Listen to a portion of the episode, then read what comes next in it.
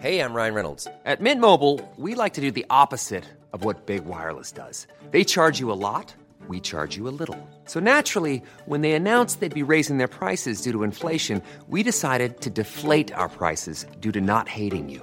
That's right. We're cutting the price of Mint Unlimited from $30 a month to just $15 a month. Give it a try at mintmobile.com slash switch. $45 upfront for three months plus taxes and fees. Promo rate for new customers for limited time. Unlimited more than 40 gigabytes per month. Slows. Full terms at mintmobile.com. Bonjour, c'est Zoé de Louis. Vous avez peut-être déjà entendu l'expression quand l'appétit va, tout va. On devrait peut-être plutôt dire quand le ventre va, tout va. Et oui, votre bien-être digestif a un impact direct sur votre bien-être global. Activia, notre sponsor en ce moment, accompagne depuis plus de 35 ans les Français à prendre soin de leur bien-être digestif. Leurs produits sont toujours aussi bons et vous accompagnent maintenant sur trois actions ciblées, soutien du métabolisme, actif à l'intérieur et apport de nutriments. Parmi les nombreuses gammes, vous trouverez forcément votre préféré pour vous accompagner à tout moment de la journée. Merci à Activia pour leur soutien et bonne écoute. Activia contient des ferments du yaourt qui sont des probiotiques.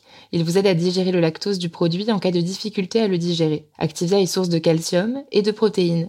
Le calcium contribue au fonctionnement normal des enzymes digestives et à un métabolisme énergétique normal. Louis.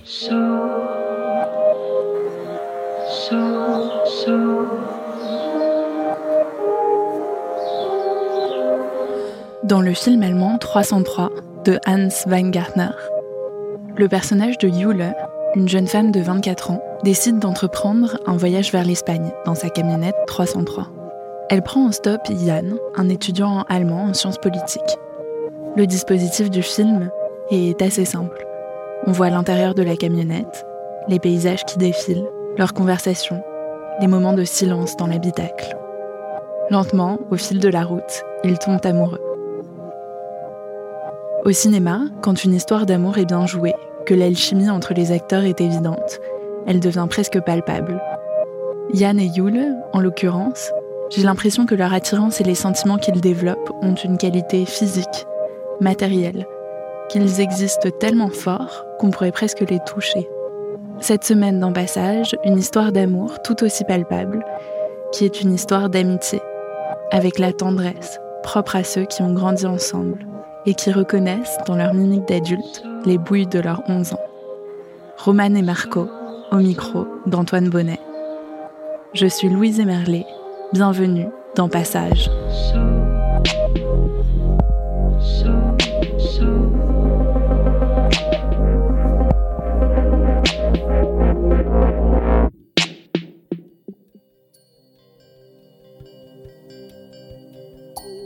Marco euh, sort euh, à ses premières euh, gardes à vue pour pour pour des bêtises mineures. Et bah moi je me rends compte que les gardes à vue, c'est pour moi c'est un truc de, de, de fou. Et lui le prend avec le sourire, il dit ouais normal, j'étais en garde à vue ce week-end.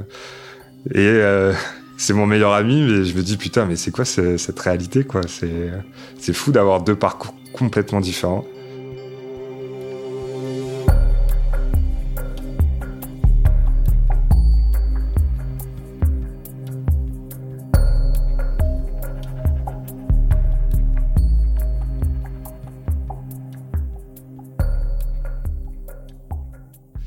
Je nais euh, en 1991 à Paris. Euh, à ce moment-là, euh, j'habite dans le 20e arrondissement, rue Saint-Blaise. J'habite avec mon frère qui a 4 ans de plus, ma mère et mon père qui est souvent en déplacement parce qu'à l'époque il il faisait son internat de médecine et donc il était très pris. Donc à 6 ans, euh, on déménage euh, dans le Loir-et-Cher, dans un petit village de 2000 habitants. Malheureusement, et c'est un peu dur à dire, mais à ce moment-là, mes parents divorcent. Ce qui est, ce qui est très bien aussi, parce que vivre dans un, environnement un peu euh, conflictuel, c'est pas facile. Et euh, à ce moment-là, on décide de repartir à Paris. Donc euh, cette fois, euh, j'emmène dans, dans mes bagages ma mère et mon frère et mon père euh, reste dans l'Oracher. Quand j'arrive à Paris, c'est fini les cabanes. Mon seul espace vert, c'est le petit parc en bas de chez moi. Et le bois de Vincennes qui me paraissait loin à l'époque parce que c'est de l'autre côté du périph' et de toute façon, j'ai pas le droit d'y aller tout seul. parce que ma mère est complètement paniquée par le par le nouvel environnement. Dans le Loir-et-Cher, euh, quand on est dans un petit village comme ça, euh, le fait que je venais de Paris, tout le monde m'appelait le Parisien. euh, on pensait que j'avais appris à jouer au foot au Paris Saint-Germain. et j'arrive, j'arrive à Paris, bah j'étais plus personne. j'étais le campagnard.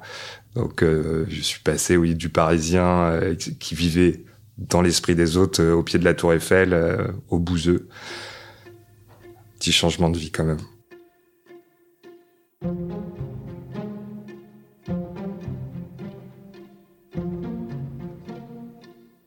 Donc euh, une nouvelle euh, partie de ma vie débute. Euh, je commence en septembre dans une école juste à côté du périph, dans le 12e arrondissement, Porte de Vincennes, école La Mauricière. Tout est chamboulé parce que parce que c'est pas du tout le- les mêmes personnes. Il y a une euh, diversité de, de culture, de milieu social. euh, J'ai pas les codes du tout. euh.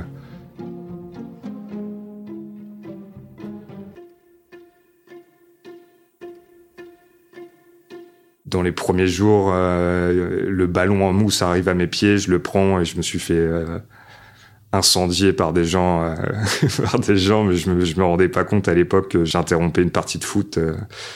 Et euh, voilà, bah, rebelote pendant des semaines, je suis un peu tout seul, je fais un peu semblant de jouer. euh. grâce au foot aussi, j'arrive à, à m'intégrer. Alors que j'étais l'un des meilleurs au foot, et ça peut paraître bizarre euh, dans le Loir-et-Cher, euh, je me retrouve le plus nul.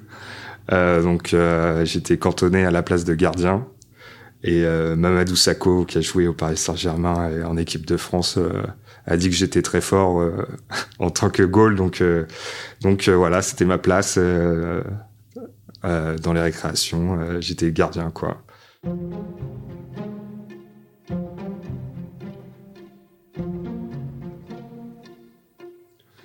Donc j'arrive en CM1, bon bah très vite je, me fais des bons potes. euh, CM2 c'est vraiment l'âge de la maturité, une année que que j'apprécie beaucoup parce que je, me- sens à l'aise dans dans ce nouvel univers.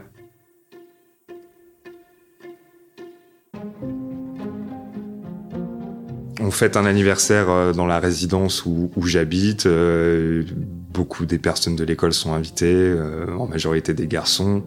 Euh, on va dans le parc, euh, qui est aussi mon parc euh, en bas de, de la résidence. Et euh, sur la table d'à côté, il y avait des, tables de ping-pong. Et euh, il y avait euh, quelqu'un qui s'appelle euh, Damien, qui était un peu connu dans le quartier parce qu'il était assez nerveux, il était sanguin. Et c'est là la première fois que j'ai rencontré Marco.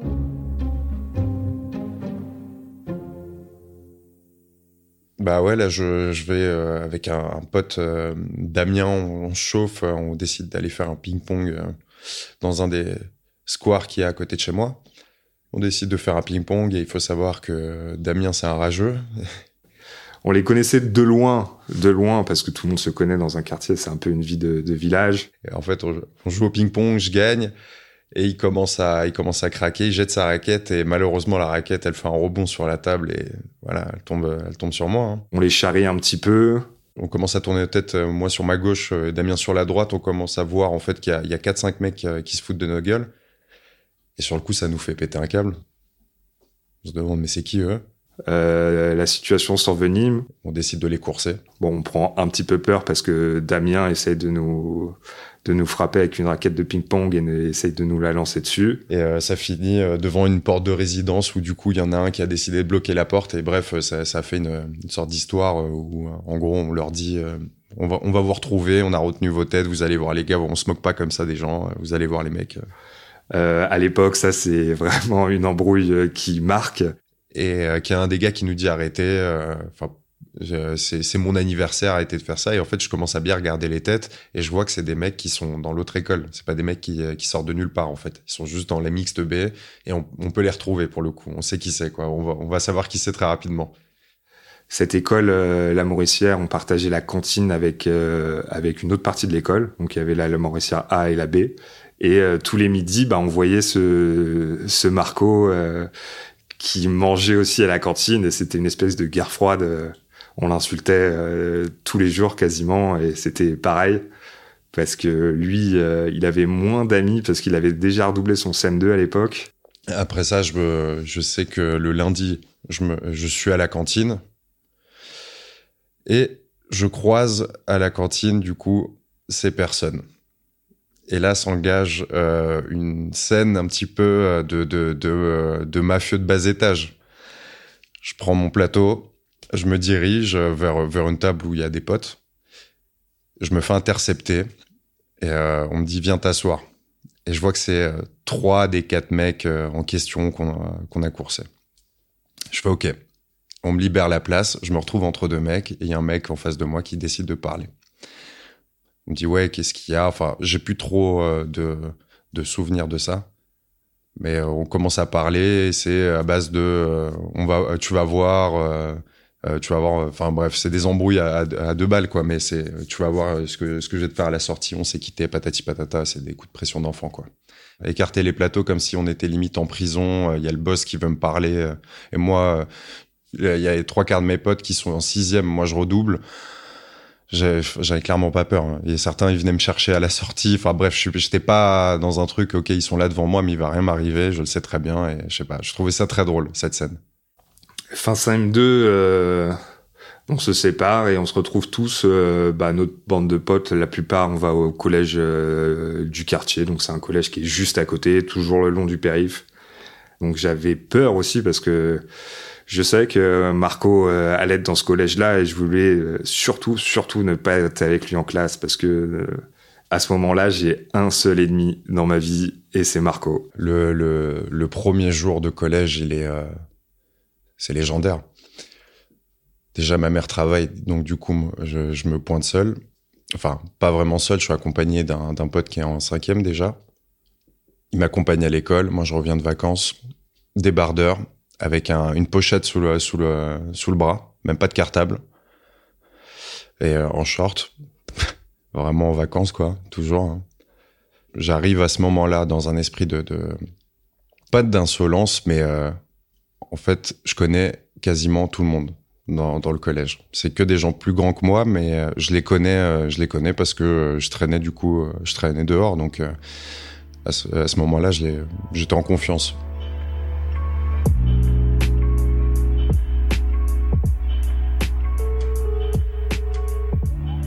On, a, on, est, on est censé attendre en fait que la directrice ou, ou la CPE en fait nous, nous appelle on se met en ligne en fait et on va découvrir notre classe au fur et à mesure. Avec mon nom de famille Avramovic, je suis forcément appelé en premier. J'attends, je commence à scruter en fait euh, toutes les personnes qu'il y a devant moi. Je commence à repérer en fait deux trois têtes euh, du coup avec lesquelles euh, on a eu une petite embrouille. Et vient le moment où on commence à dire Laurent qui Roman. Et je vois un mec s'approcher avec des lunettes, yeux bleus, venu avec sa maman et là je commence à capter et là c'est une scène un peu à la Bill Elliott un peu à l'anglaise ou vraiment ou euh, genre un peu à la guerre des boutons même hein. C'est euh, les regards qui s'échangent la mère qui, capte pas du tout ce, moment-là les regards s'échangent. Et on est euh, dans le défi en fait. C'est genre ah t'es dans ma classe tu vas voir. Je me rends compte bah, que Marco a, choisi allemand comme moi.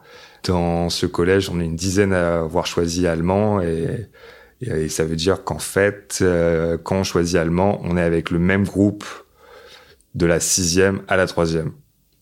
Moi, je choisis l'allemand parce que on fait des voyages euh, en Serbie, en car, euh, avec ma mère, et euh, qu'il faut euh, forcément passer par des pays, dont l'Allemagne. Et je me dis, pour faire, pour pour être utile à ma mère, euh, quand on passera dans, ces, dans, ces, dans ce pays, bah voilà, je vais prendre allemand simplement. L'Espagne, euh, malheureusement, n'y passe pas. On se retrouve dans la classe. Euh, Marco qui est venu sans sa maman, alors que la plupart des élèves étaient avec leurs parents. Lui déjà un peu plus mature. Je le regarde, il était tout bronzé, petite houppette décolorée, euh, alors qu'il est brun. Euh, voilà, je me suis dit waouh, un, phénomène. À ce moment-là, euh, je suis en train de couper la parole au professeur principal pour demander des questions sur la cantine ou sur des trucs vraiment futiles, en fait. Et je trouve la bonne idée de me dire, bah, j'ai faim, j'ai soif, je vais prendre des trucs au distributeur et je commence à prendre des chips, du coca devant les parents des, des autres élèves. Et pour le coup, je vois les regards un peu euh, médusés et se dire, c'est, c'est qui cet enfant? se dire, mais mon fils ou ma fille va jamais traîner avec ce, avec ce gamin là, c'est qui? C'est qui ce mec?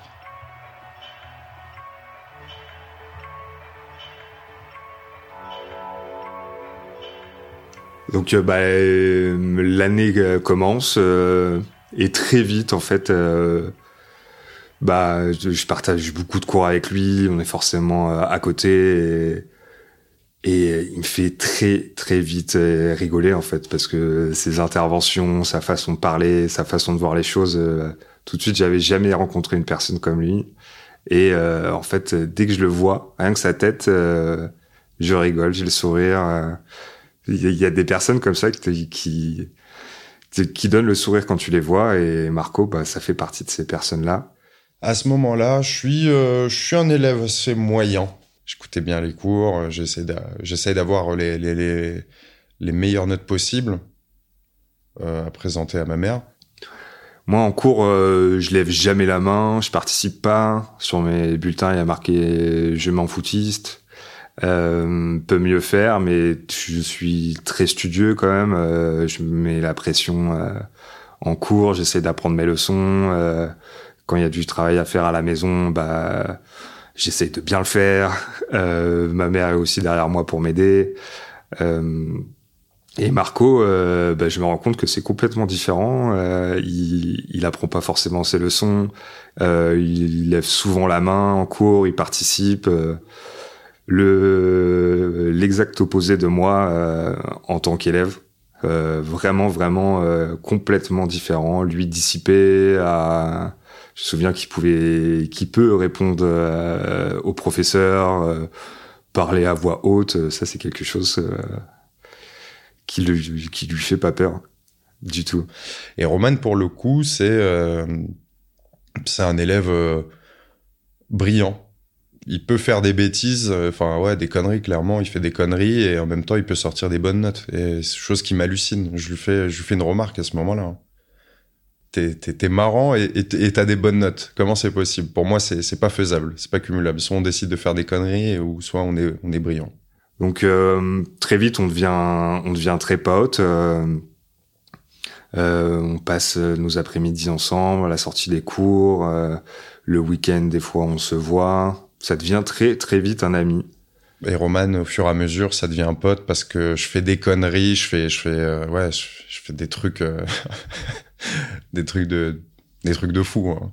trucs de fou en classe et du coup, ça nous rapproche. C'est la bêtise qui nous a, qui nous a rapprochés au fur et à mesure.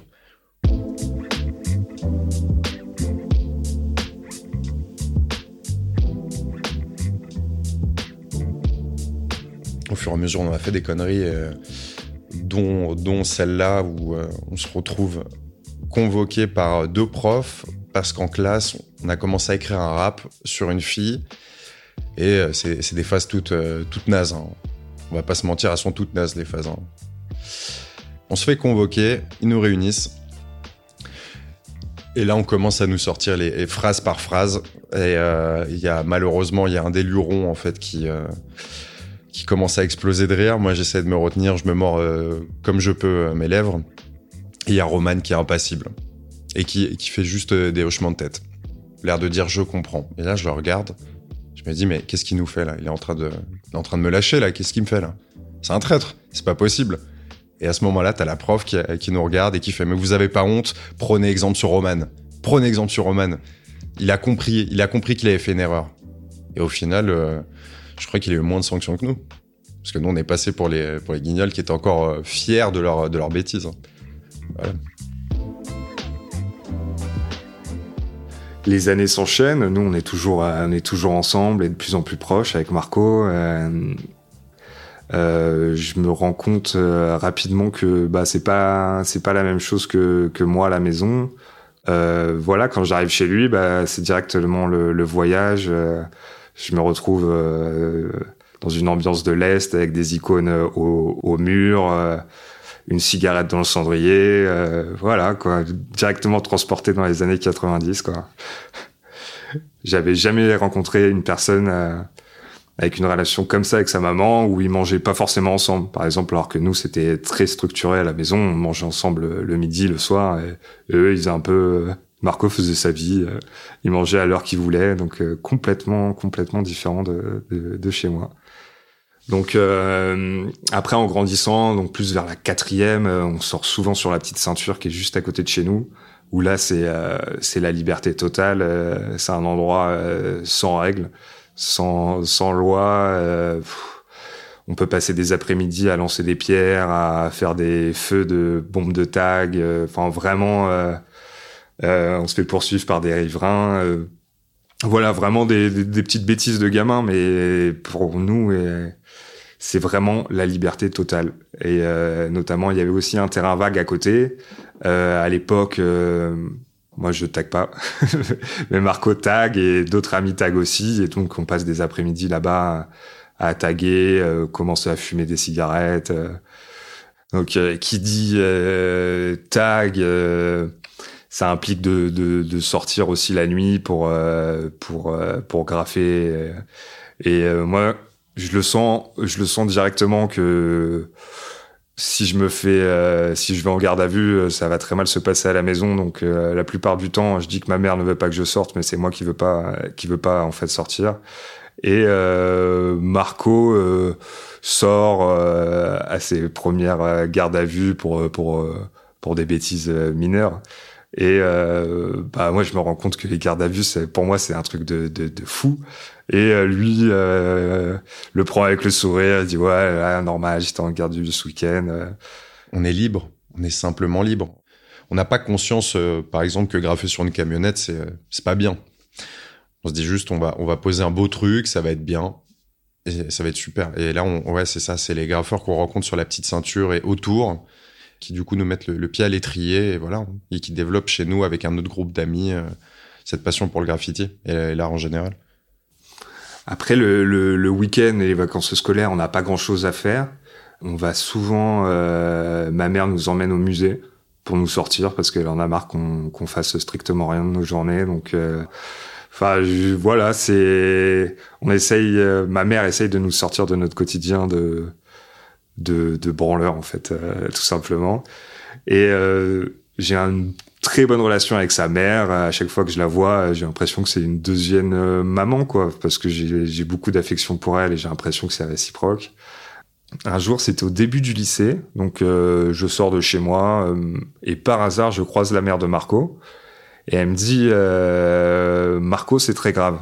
Donc avec un petit accent chaleureux euh, et slave. Elle me dit Marco, c'est très grave, c'est très grave ce qui s'est passé. Euh, euh je, moi, je comprends pas. Euh, je me dis qu'il est peut-être allé en garde à vue, mais que c'est rien de, de, très méchant. Et donc, bah, je lui dis bah ça va aller, Nena. T'inquiète et donc on se sépare tranquillement. Je m'inquiète pas plus que ça. Et euh, je reçois un appel euh, quelques heures plus tard en me disant que Marco euh, était tombé d'un toit et qu'il était à l'hôpital et que c'était très très grave. On, est avec un groupe de potes dans lequel Roman vient pas trop dans les délires. On sort, on fait la technoparade, c'est encore une sortie dans Paris, on découvre, enfin on découvre, on connaît notre ville à ce moment-là. On, suit du coup le défilé, on rigole, on se tape des barres, voilà, hein, simplement. Et euh, sur la fin, on se pose sur un toit dans le 12e arrondissement pour faire la soirée. Moi, j'accompagne mes potes, pas de galère. C'est nos, ambiances, quoi. Et euh, on se tape des barres, je pense qu'on fait du bruit. Et euh, en gros, il y a un mec, enfin une ombre qui apparaît et qui nous, qui nous, qui nous dit mais qu'est-ce que, qu'est-ce que vous faites là?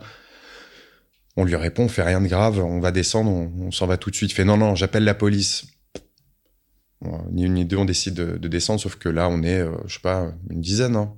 Et on est, c'est les bulles de plexi, donc c'est un par un qu'on descend. Il n'y a pas d'échelle. Hein. C'était à l'attraction déjà qu'on était monté à la force de nos bras. Donc là, c'est, tu sautes, tu arrives dans les escaliers, tu, te dépêches le plus vite possible. Mes potes descendent. Et je me retrouve, euh, je me retrouve euh, nez à nez face au mec avec un marteau. J'étais l'avant-dernier. Nez, euh, nez à nez face à ce mec qui fait vas-y viens, tu vas voir.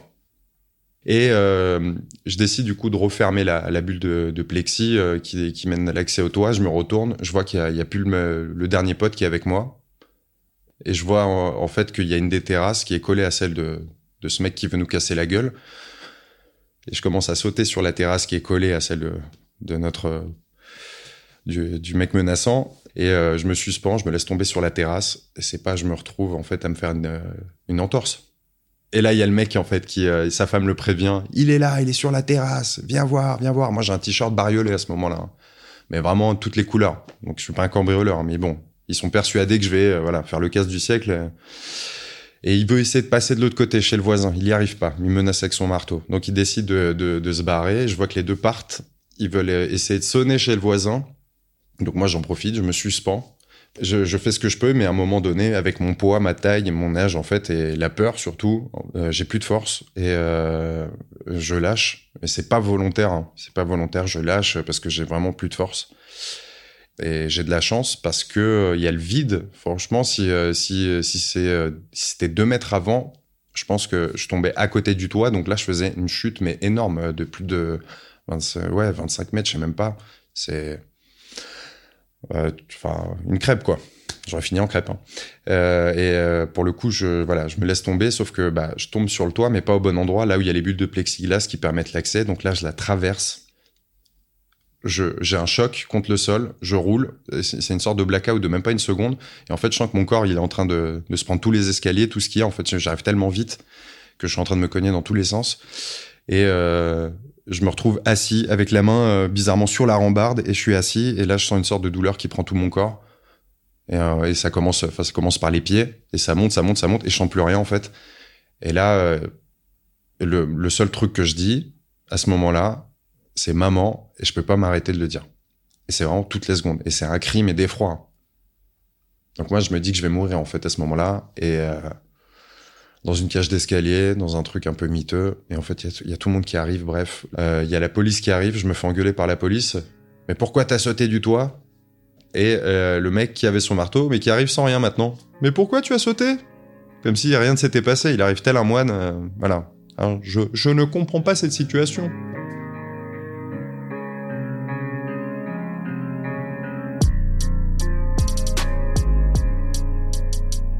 Je sais pas à ce moment-là en fait si je vais plus marcher.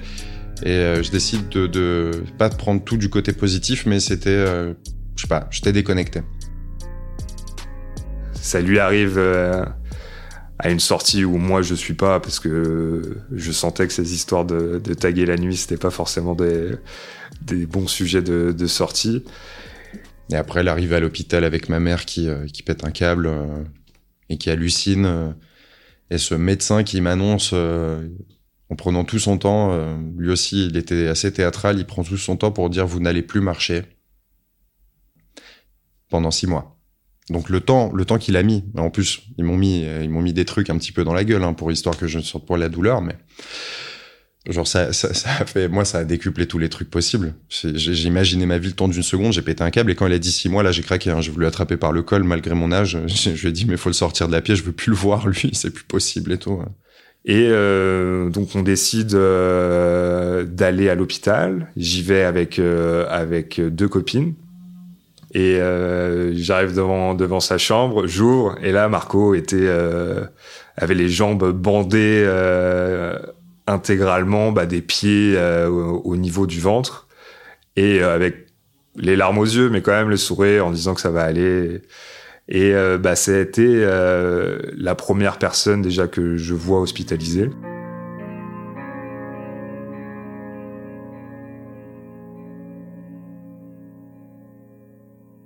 Je prends une vraie claque en me disant que que le une partie de notre insouciance venait de, s'interrompre.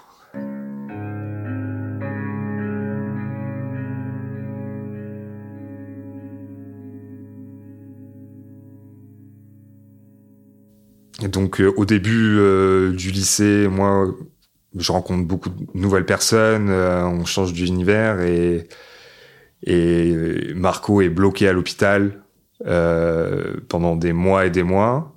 Euh, je vais le voir euh, dès que je peux. J'essaye de prendre de ses nouvelles par appel, par texto.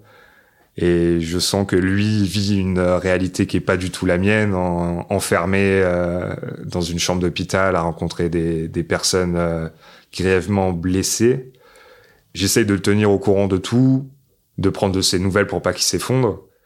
Et je me retrouve au final euh, à Ourcq, euh, dans un centre de, de, rééducation où il y a que des, où la moyenne d'âge c'est 40 euh, voire 50 50 ans. Et c'est des gens brisés par la vie, c'est pas des, des, gens qui ont qui ont vécu ce que j'ai vécu. Donc c'était c'était enrichissant. C'est une très bonne expérience et ça m'a permis de voilà de grandir, je pense, que d'avoir été là-bas hein, et d'avoir rencontré surtout ces gens. Donc donc voilà, les mois c'est c'est cool on reste tout le temps en contact. Lui, il me contacte euh, par téléphone jusqu'à 4h, 5h du matin. Bon, forcément, moi, je réponds plus à cette heure-là parce que je suis couché et, euh, je vais être en forme euh, le lendemain. Je fais plein de nouvelles rencontres, mais toujours dans un coin de ma tête, je pense à lui qui est, qui est isolé et seul à souffrir à l'hôpital. Donc, ça me fait un peu culpabiliser de, de rencontrer et de vivre des nouvelles choses mais j'attends avec impatience de, de pouvoir de lui faire rencontrer euh, ces nouvelles personnes, de, de revivre des moments avec lui, et je sais que ça va aller. Au bout de, je pense, six mois, je sors de, de, de ce centre. Et euh, bah là, c'est un nouveau, un nouveau départ. Hein. Donc, euh, je vais le chercher à l'hôpital, enfin au centre de rééducation où il était. On prend le bus ensemble, on descend, il marche avec deux béquilles et je le vois hésiter dans la, dans la rue où on a toujours grandi, marcher vraiment euh, comme un vieillard.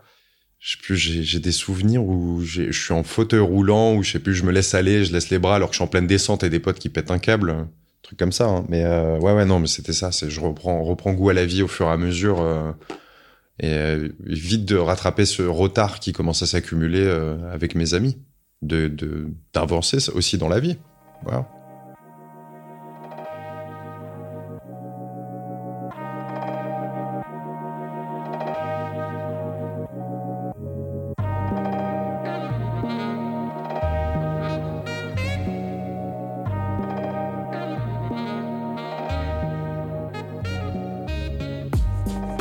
Euh, fin terminale, bah, euh, je me mets euh, avec Jessica, qui est dans ma classe. donc bah, très vite, ça devient sérieux. Et, Marco, à chaque fois qu'il y avait personne chez moi, je passais des soirées avec lui, je passe des soirées avec lui.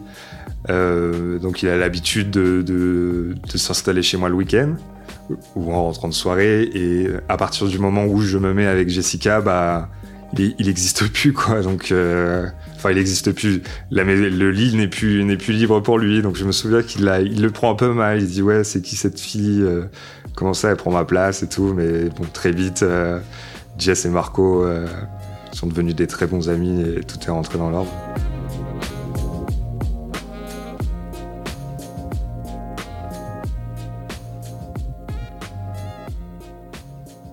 Après le lycée, moi, euh, je suis, un peu perdu. Je m'oriente vers la fac de droit parce que euh, j'avais dans un coin de ma tête que ça pouvait euh, mener à, la présidence de la République. en deuxième ou troisième année, j'ai la possibilité de faire un Erasmus en Pologne. Donc moi j'ai des origines polonaises, donc je suis super content. pendant cette période de six mois où je suis en Pologne, bah, je continue à à appeler Marco, on se Skype.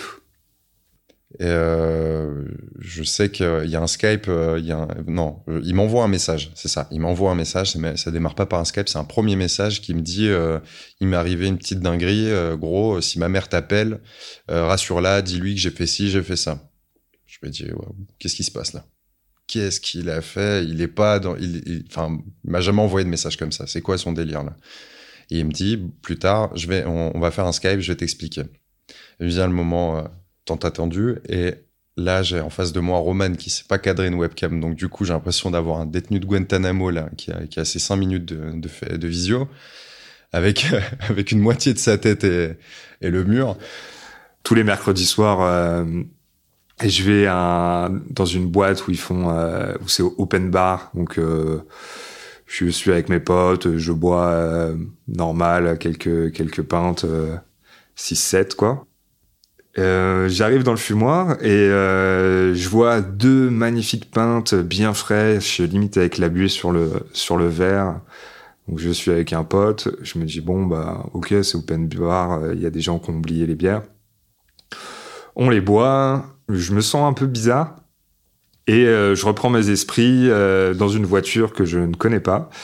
Je me rends compte qu'il y a une autre personne à côté de moi qui met des menottes et donc là, je me dis, j'analyse mieux la situation et je me rends compte que en fait, je suis dans une voiture de police qui m'emmène en garde à vue.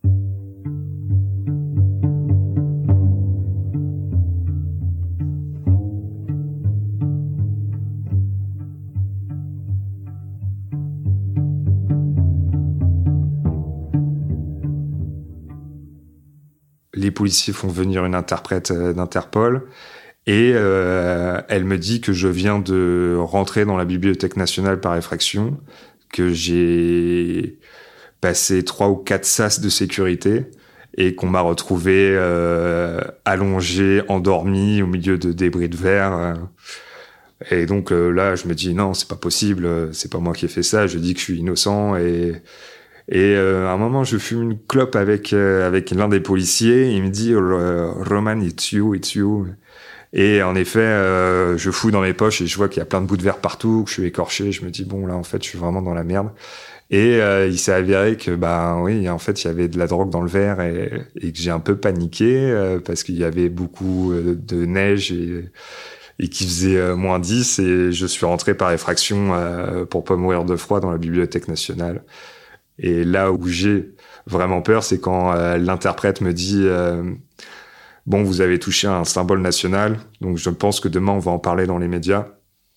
Et là, je vois la tête de mon grand-père et de mon père qui apprennent ça. J'ai vraiment, vraiment eu peur. Et donc euh, dès le lendemain, bah, j'appelle Marco pour lui raconter ça. Et lui, il me dit bah oui, euh, tout le monde s'est inquiété parce que j'ai fait 48 heures de garde à vue et j'ai pas donné de nouvelles à, mes potes. Et il me raconte que ouais, euh, bah du coup sa mère, si elle est inquiète et tout, il fallait la rassurer, que voilà, il y avait pas de souci. Mais là, il attendait un jugement pour ça et qu'il avait lui aucun souvenir de ce qu'il avait fait, mais qu'apparemment il y a des images de lui en train de tenir un extincteur et en train de gueuler devant la vitrine. Et euh, il s'est fait, il s'est fait attraper par les gardiens hein, ou la police, je sais pas, mais voilà, il s'est fait attraper derrière et euh, apparemment il a passé un sale quart d'heure quoi. Et euh, ma mère essayait de me joindre. Marco a eu ma mère, lui a menti.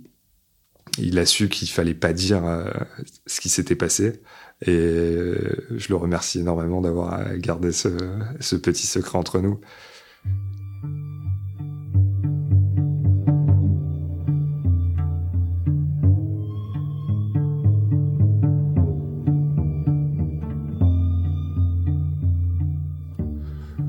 Donc après, je, reviens à Paris, je continue mes études. Euh, on est euh, on est en 2015. Tout se passe bien. Euh, toujours la même bande de potes, toujours Jessica, toujours Marco. Le 13 novembre, c'est l'anniversaire de, de, ma copine Jessica. Donc, comme tous les ans, on le fête. On va au bar La Belle Équipe donc euh, tout le monde arrive, notre groupe de potes, Marco, je le vois en terrasse, on se tape des bars, on fume des cigarettes ensemble, on s'installe à l'intérieur.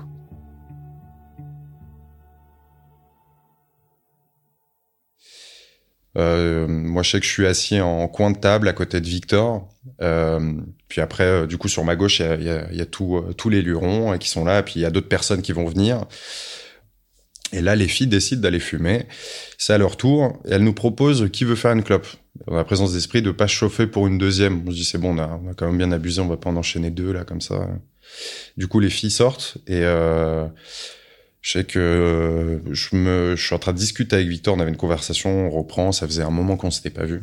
Et euh, j'ai un souvenir de moi en train de me retourner pour suivre où vont les filles en fait. Je sais pas, un truc euh, peut-être protecteur euh, de savoir où, vont les filles. Puis après, je me retourne, on rediscute même pas. Euh, ça doit même pas durer une minute et en fait, les premiers, les premiers coups de feu arrivent.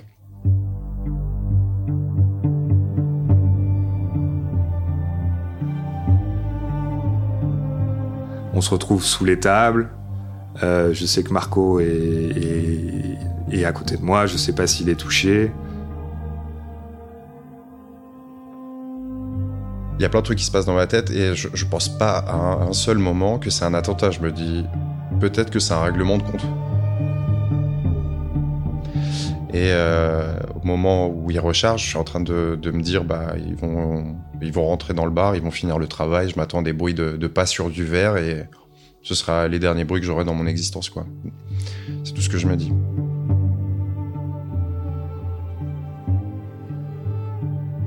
Puis après, euh, plus rien. Bon, j'entends une voiture qui part. Et euh, à la fin de la fusillade, euh, je fais l'appel de mes potes et bah, j'appelle Marco. Et là, Roman commence à, faire le, décompte euh, des personnes qui étaient présentes. Et qui commence à dire les noms de chacun. Quand vient mon tour, en fait, il commence à dire Marco. Moi, je réponds pas parce que je suis en pleine réflexion de, mais en fait, ils sont peut-être là. Ils sont toujours là, les mecs, en fait. Hein. Voilà, j'ai décidé de pas répondre. Et là, Roman, en fait, il crie de plus en plus fort mon nom. Et euh, il me répond, donc je suis rassuré.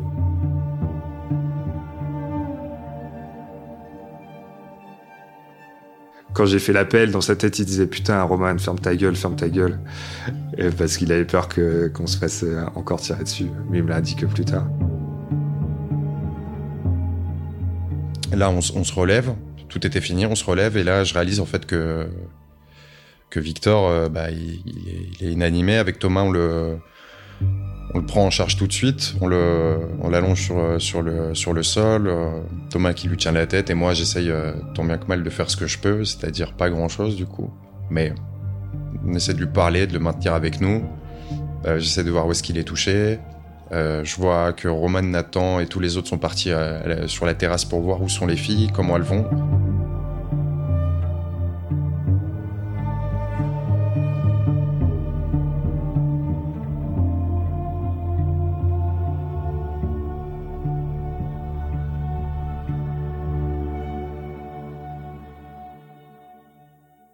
Et euh, après, bon, bah, on va sur la sur la terrasse, on aide euh, ma copine et d'autres blessés. Et c'est Marco, quoi. Il est il est super. Il essaye d'aider tout le monde. Il est il est prévenant. Comment ça Je sais pas comment expliquer ça, mais on développe un truc qui est assez dingue. C'est qu'on réfléchit. Enfin, moi, je sais que j'ai un million de, de, de pensées à la seconde. Et euh, c'est ok, j'ai vu ça. Ok, qu'est-ce qu'il faut faire? Faut faire ci, faut faire ça. Et je commence à développer un truc assez protecteur de me dire bon bah vas-y, là, on s'occupe de Victor avec avec Thomas et euh, faut qu'on essaie de le sortir de là le plus vite possible. Euh, il essaye d'être utile. À un moment, euh, on pose une perfusion à ma copine et euh, j'ai eu le temps de, rire en voyant sa tête. Moi, j'étais au sol et euh, le médecin lui dit de, tenir fermement la poche je sais pas quel liquide il y avait dans cette poche. Et Marco, super concentré, je m'en souviens très bien, il, il, presse du plus fort possible qui peut sur cette euh, sur cette poche et euh, comme au collège, bah, je, je souris, je rigole et je me dis, bah, ça c'est vraiment Marco quoi. On fait en sorte d'être au maximum avec nos copines, vraiment. Euh, et euh, on, on sait même pas ce qui se passe. Faut, faut juste être au taquet, simplement. C'est, il n'y a pas, il y a pas de réflexion. Donc, euh, on attend les secours. Marco est toujours là. Je suis avec lui. Il a été super, il est super.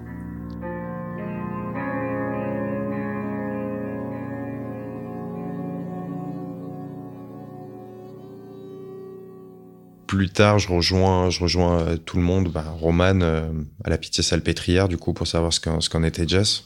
Je suis tellement content de le retrouver, je le serre dans mes bras et euh, une dynamique se remet en, en route comme au collège. On, on essaie de détendre l'atmosphère, de, de rigoler. C'est très bizarre à dire, mais on arrivait, on a réussi à rigoler. Euh, on se retrouve à un moment donné, en fait, à, avec Roman, à décider de, de prendre un moment euh, tous les deux, euh, cinq minutes à part, hein, tous les deux, au loin des gens, même de nos potes avec qui on a vécu le truc, hein, mais juste on avait besoin de notre moment à deux. On décide de fumer une clope. On, on se dit, enfin, on est en train de refaire une sorte de débrief assez rapide de ce qui vient de se passer pour essayer de comprendre en fait, et puis on se dit aussi la, la, vérité. Enfin, moi, je sais que je raconte ce que j'ai vu par rapport à Victor tout de suite parce que c'était trop, c'était en train de me ronger, c'était pas possible.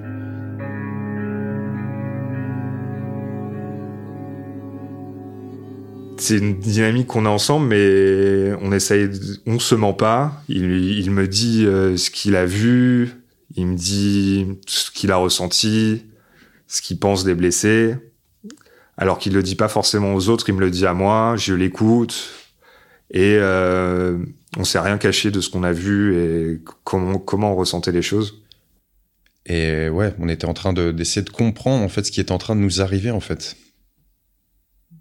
Qu'est-ce qui nous arrive en fait? C'est quoi ce truc? Pourquoi pourquoi on nous choisit de nous En fait, c'est quoi ce truc? Et on est froid à ce moment-là dans nos propos. C'est limite si on n'est pas des, militaires en fait qui discutent. C'est ça.